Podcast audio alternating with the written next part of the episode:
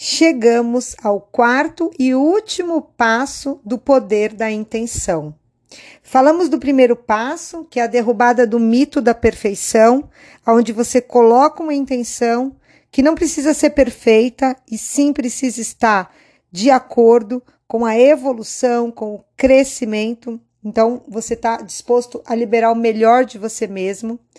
Número dois, passo dois, essa intenção precisa partir de um lugar de amor, de bondade, de curiosidade, de sabedoria e não de um lugar de medo, do julgamento ou de vergonha. O terceiro passo é visionar aquela intenção, aquele objetivo, onde você treina a mente imaginando a ação e desenvolve novos caminhos neurais. E o quarto passo é apoio e prestação de contas ou retorno. É, pesquisas mostram que as pessoas que prestam contas das suas metas, dos seus objetivos, das suas intenções, têm grande chance de realizar o objetivo. Em inglês, existe um termo que se chama accountability, ou seja, contar com ou prestar conta para alguém.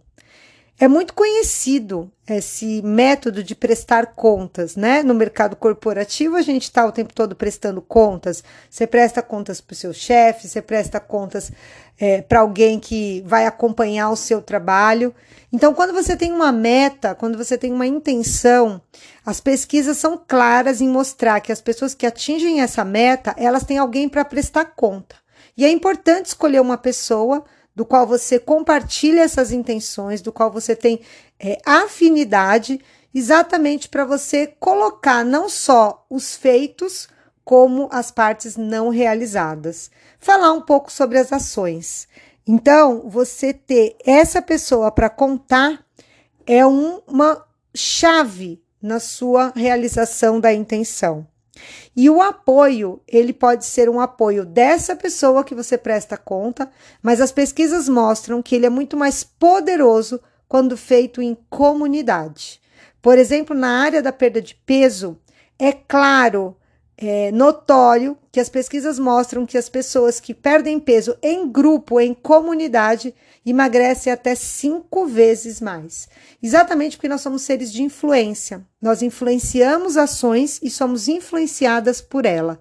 Então, se você está num ambiente que propicia é, busca de saúde, busca de melhoria de qualidade de vida, incentivo à prática da atividade física e tudo que rodeia a perda de peso, é muito provável que você seja influenciada por essa comunidade. Então é muito importante que você tenha uma comunidade de apoio, que você faça parte dessa comunidade, tanto para se abastecer desse entusiasmo, dessa motivação, quanto para prestar contas e doar a sua parte.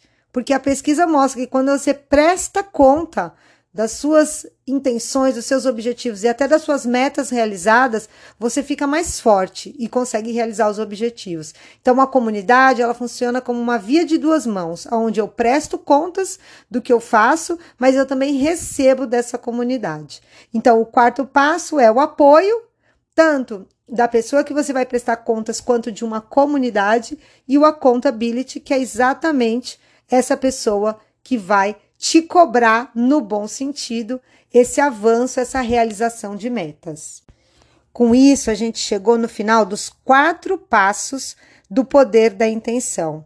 E você, toda vez que for estabelecer um objetivo, você já tem esses quatro passos e você pode intencionar aquele objetivo, e isso vai fazer com que você aumente consideravelmente as suas chances de realizar o seu objetivo.